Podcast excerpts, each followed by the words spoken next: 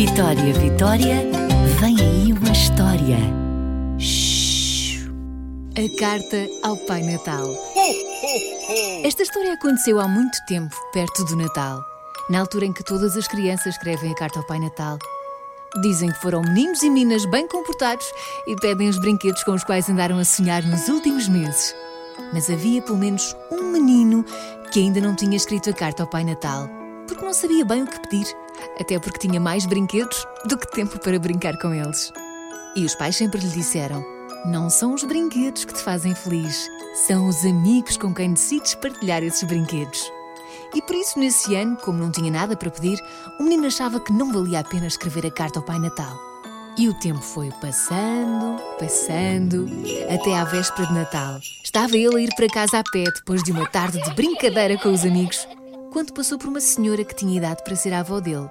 Não era, mas podia. A senhora estava sentada nos degraus de casa. Ah, e parecia triste. O menino sabia que não se falava com estranhos, mas aquela senhora que ele não conhecia fazia-lhe tanto lembrar a avó. Então parou e perguntou: Está tudo bem?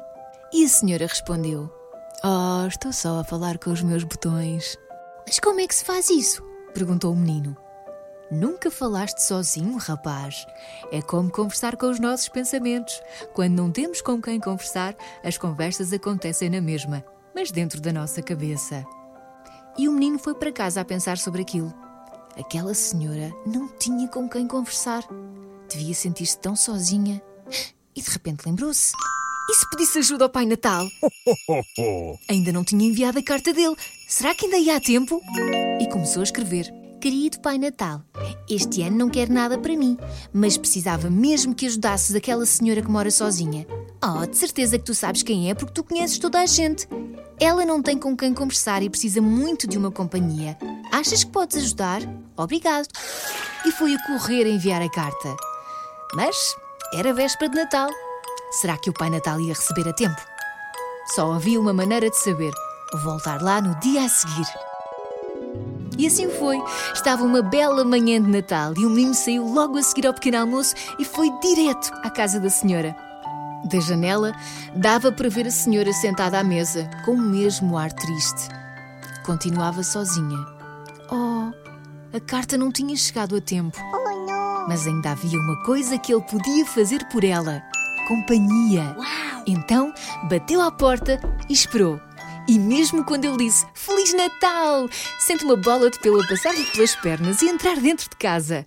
Ah, olá, disse a senhora. E trouxeste companhia. Ele não veio comigo, disse o menino. Acho que foi o Pai Natal que trouxe para ti. A senhora sorriu, olhou para o gatinho e disse: Eu não sei se ele veio com o Pai Natal, mas parece que já se instalou. Ele pode ficar, não pode? perguntou o menino. Se ele quiser, respondeu a senhora. E parece que o gatinho já tinha decidido ficar. Nunca soube se o gatinho foi mesmo obra do Pai Natal ou não. Mas a verdade é que era uma bela companhia. Mas o menino também. Ele continuou a ir à casa da senhora para conversar e para brincar com o gatinho. Quanto à senhora, achava que lhe tinha saído a sorte grande naquele Natal. Um gatinho e um netinho emprestado. Estava feliz e não precisava de mais nada. Vitória, Vitória, acabou-se a história.